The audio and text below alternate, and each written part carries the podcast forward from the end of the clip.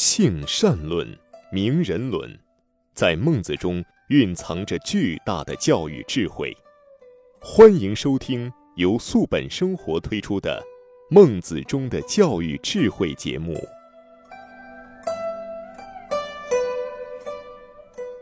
听众朋友，大家好，欢迎您来到中华文化大讲堂之《孟子中的教育智慧》，我是主持人雅青。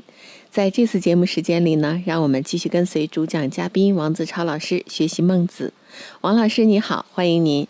雅青老师好，听众朋友好。从今天开始，我们来学习公孙丑章句上的内容。公孙丑问曰：“夫子当路于齐。”管仲、晏子之功，可复许乎？孟子曰：“子诚其人也，知管仲、晏子而已矣。”或问乎曾皙曰：“吾子与子路孰贤？”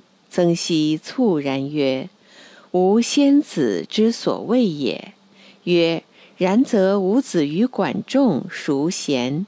曾皙弗然不悦，曰：尔何曾比于于管仲？管仲得君如比其专也，行乎国政如比其久也，功烈如比其悲也。而何曾比于于世？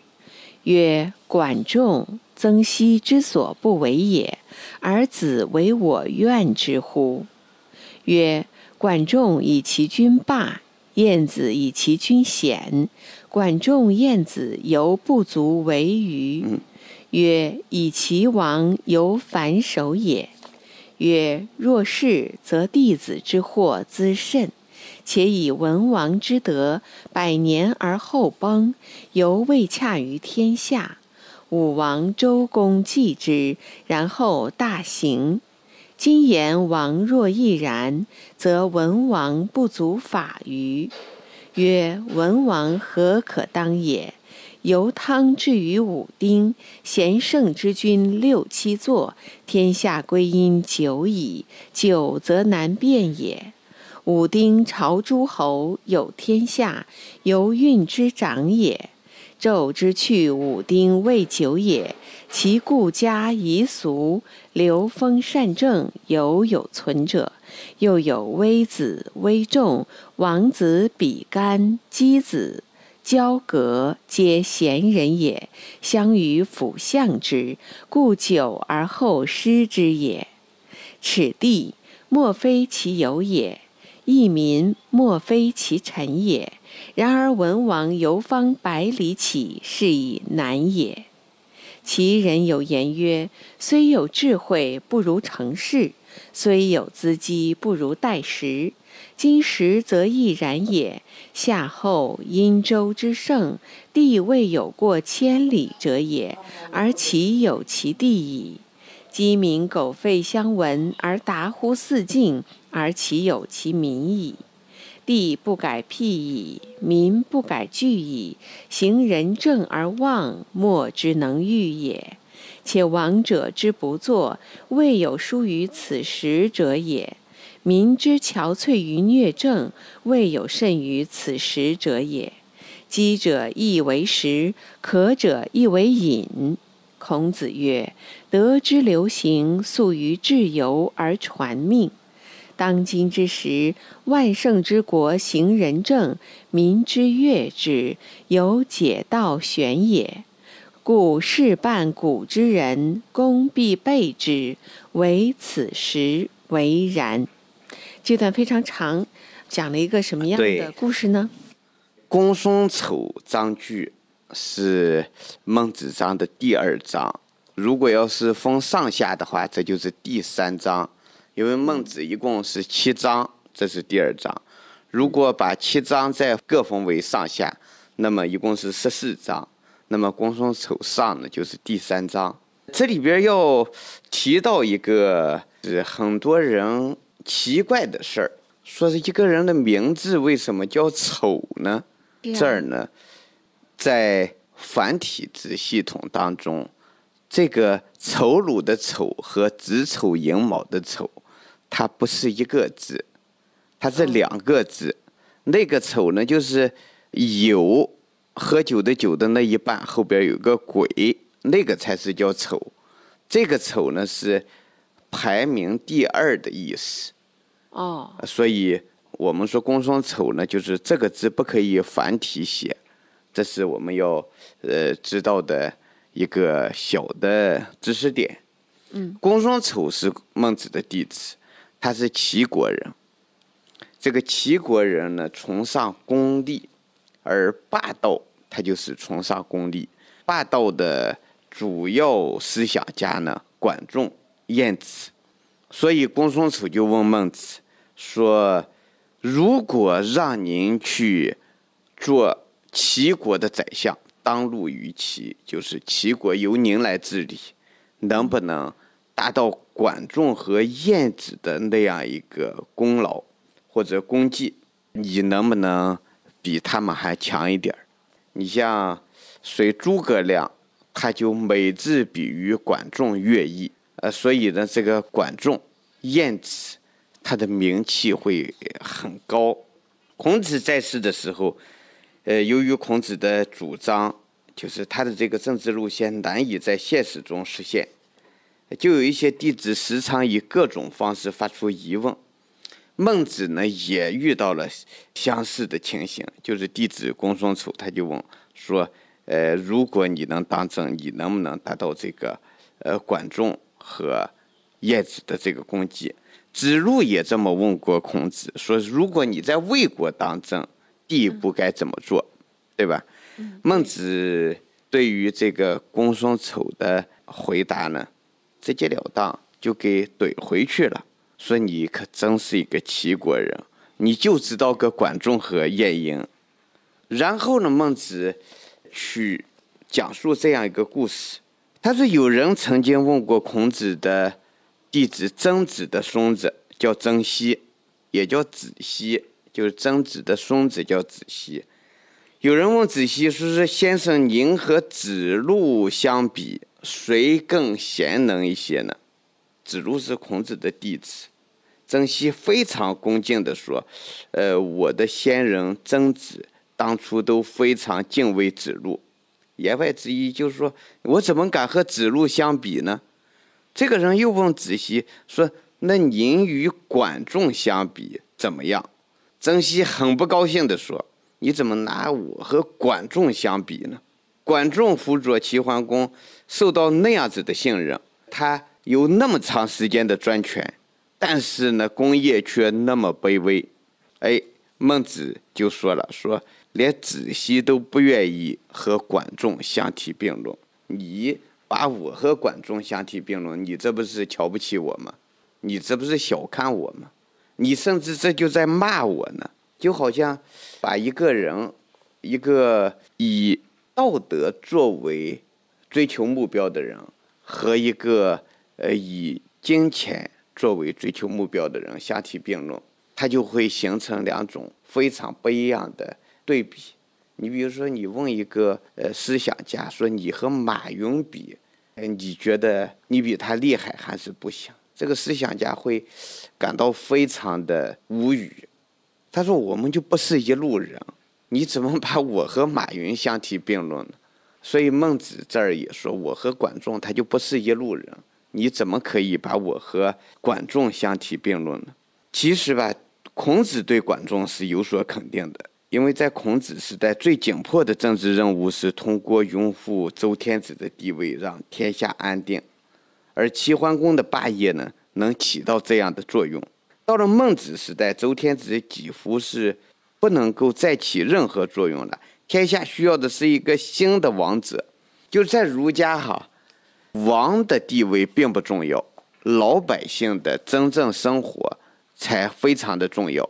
所以呢，孟子他提出了“民为贵，社稷次之，君为轻”。谁当天子不重要，重要的是谁能够让老百姓过上好日子。所以现在呢，在战国时代，急需要出现一位新王。当这个新王出现以后呢，百姓就不会流离失所，百姓也就不会说动不动被杀戮。所以呢，当公孙丑。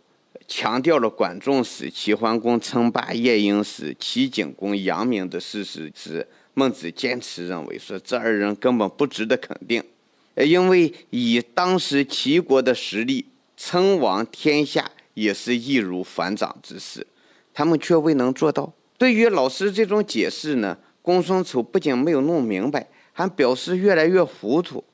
他说：“以周文王的才能。”到死也未能使天下归于一统，只是靠着继位的周武王和周公旦，周人才称王于天下。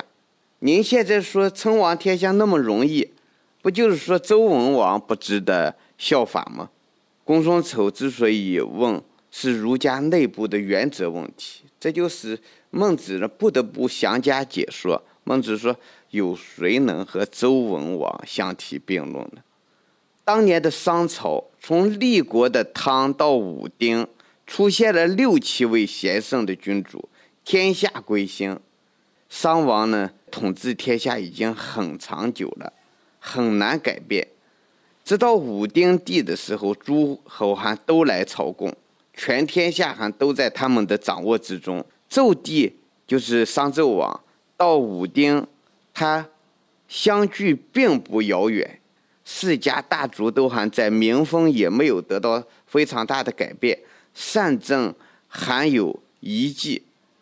当时呢，像微子、微仲、王子比干、箕子、交葛这样子的贤臣还在辅佐朝廷，所以纣王坚持了好长的时间才亡国。在亡国之前，每一寸土地都是纣王所有，每个人都是纣王的臣民。在这样艰难的形势之下，文王呢靠着方圆百里的一个小地盘起家，这太难了。但是文王做到了。齐国他有个谚语说：“纵使有这个大智慧，如果不凭借形势，你是根本做不成大事儿的。即使是农具齐备，如果赶不上农时，那你。”种庄稼也不会有个好收成。现如今这个时势要比当初容易多了。夏商周三代发家的地方，哪有像齐国这样千里的疆土？哪有像齐国这样多的人口？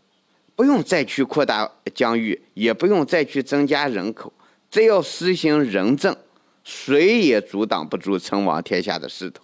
可现实中呢？这个王子的出现从没有间断过这么长的时间，老百姓呢遭遇暴政的虐待也从没有像现在这样深重过。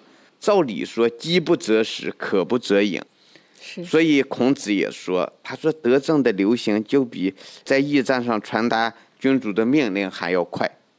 现在这个时候，大国要推行仁政，一定会受到呃老百姓的欢迎，因为这就好比。把他们从倒挂着的境况中解救出来一样，事半功倍于古人，只有在今天这个社会才能够实现。就是平心而论啊，孟子对不同时事的强调是正确的，但对具体时事的分析，他有他的片面之处。孟子关切天下人疾苦的心情是非常好的，但是仅从土地和人口等方面。判定仁政能否实行，这个还是有有所片面，就是这个时时候还是不到。呃，因为要实行仁政，首先要有大面积的、长时间的进行一个教化的过程。而现在呢，在齐国思想界特别的混乱，在政治上呢，个人有个人的主张。你像要构建齐国命运共同体，首先要做到的是教育。如果要有着二十年到三十年的教化，再加上实行像儒家这样子的仁政，这个齐国称王天下是完全有可能的。但是呢，当时的齐王不具备这样子的决心，也没有这样子的素养。儒家说到底，它有一个。呃，就是短板，就是儒家是秩序的维护者，他们不是革命者，所以呢，属于因人成事的这种学问。只有出现真正的时机完全到达以后，真正的教化完全大行以后，这个儒家才真正能够大行于天下。所以后来呢，儒家基本上是以教育立派，就是儒家就想做个教育者，呃，教出一些有政治理想的人物出来，然后再由他们去当政。儒家后来呢，就从政治的前台走向了后台，为培养优秀的政治家、培养优秀的思想家，他们贡献自己的力量。所以孟子这儿呢讲的，呃，是这样一个道理。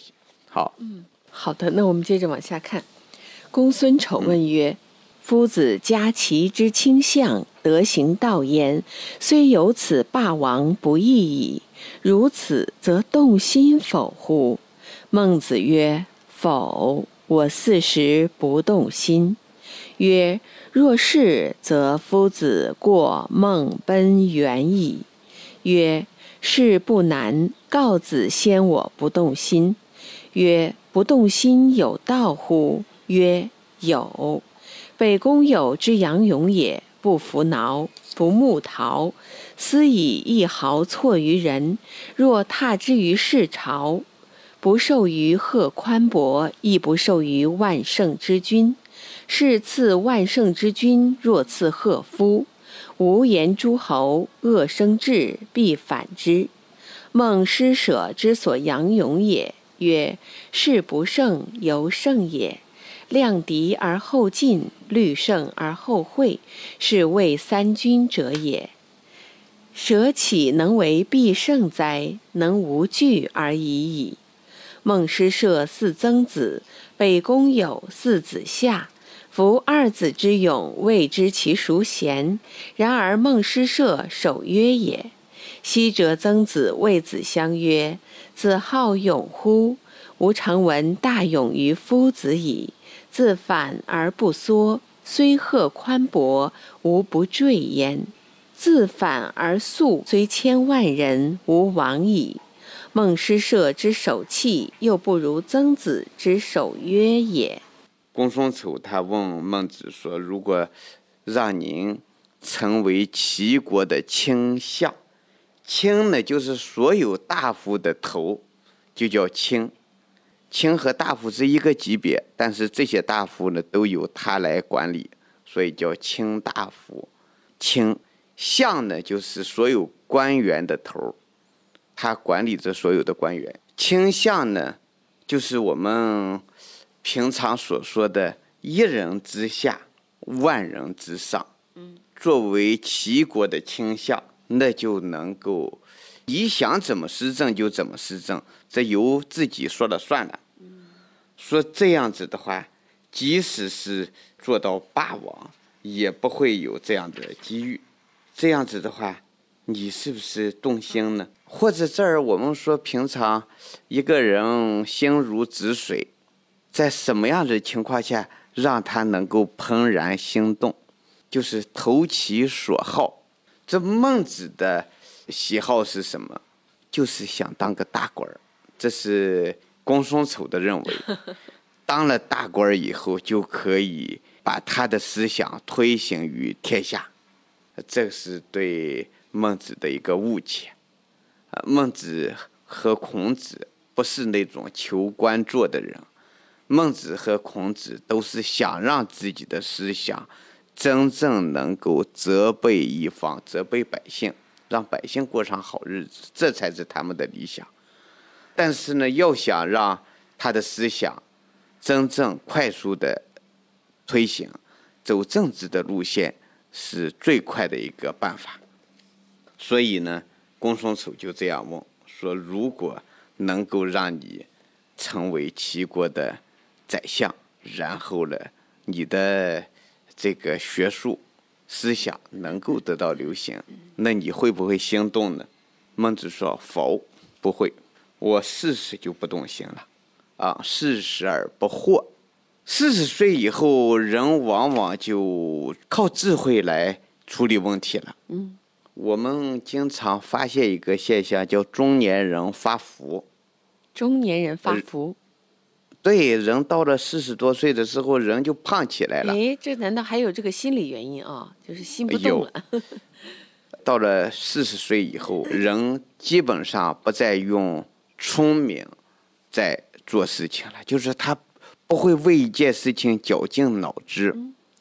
你看，年轻人在三十多岁，人很难胖起来。嗯。因为什么？因为他靠聪明在处理事情。这聪明和智慧它不一样，到了四十多岁以后，完全是一种智慧处理，不动脑子。只要这件事情一到了跟前，我马上就会有应对的方法。嗯，人的这个营养的消耗，大脑要占到百分之七十到八十。你要绞尽脑汁去考虑某一些问题的时候，一个人根本就胖不了。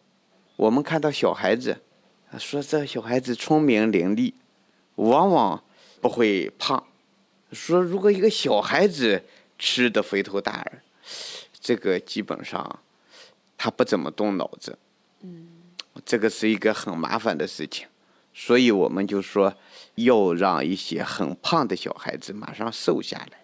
只有瘦下来以后，然后才好开始教育。因为脑满肠肥，小孩子要靠聪明。所以我们夸一个小孩子聪明，这是对的。但是你要夸一个四十多岁的人聪明，那是你在小看人家，你把他的呃智慧给完全泯灭了。四十多岁以后的人不再靠聪明呃处事，他靠智慧。所以不再动脑子以后，大量的营养消耗不掉，自然而然就堆积在身体的。其他方面，所以四十岁以上的人发福，这是一个很正常的事。哦，儒家讲四十而不惑，孟子这儿讲四十而不动心。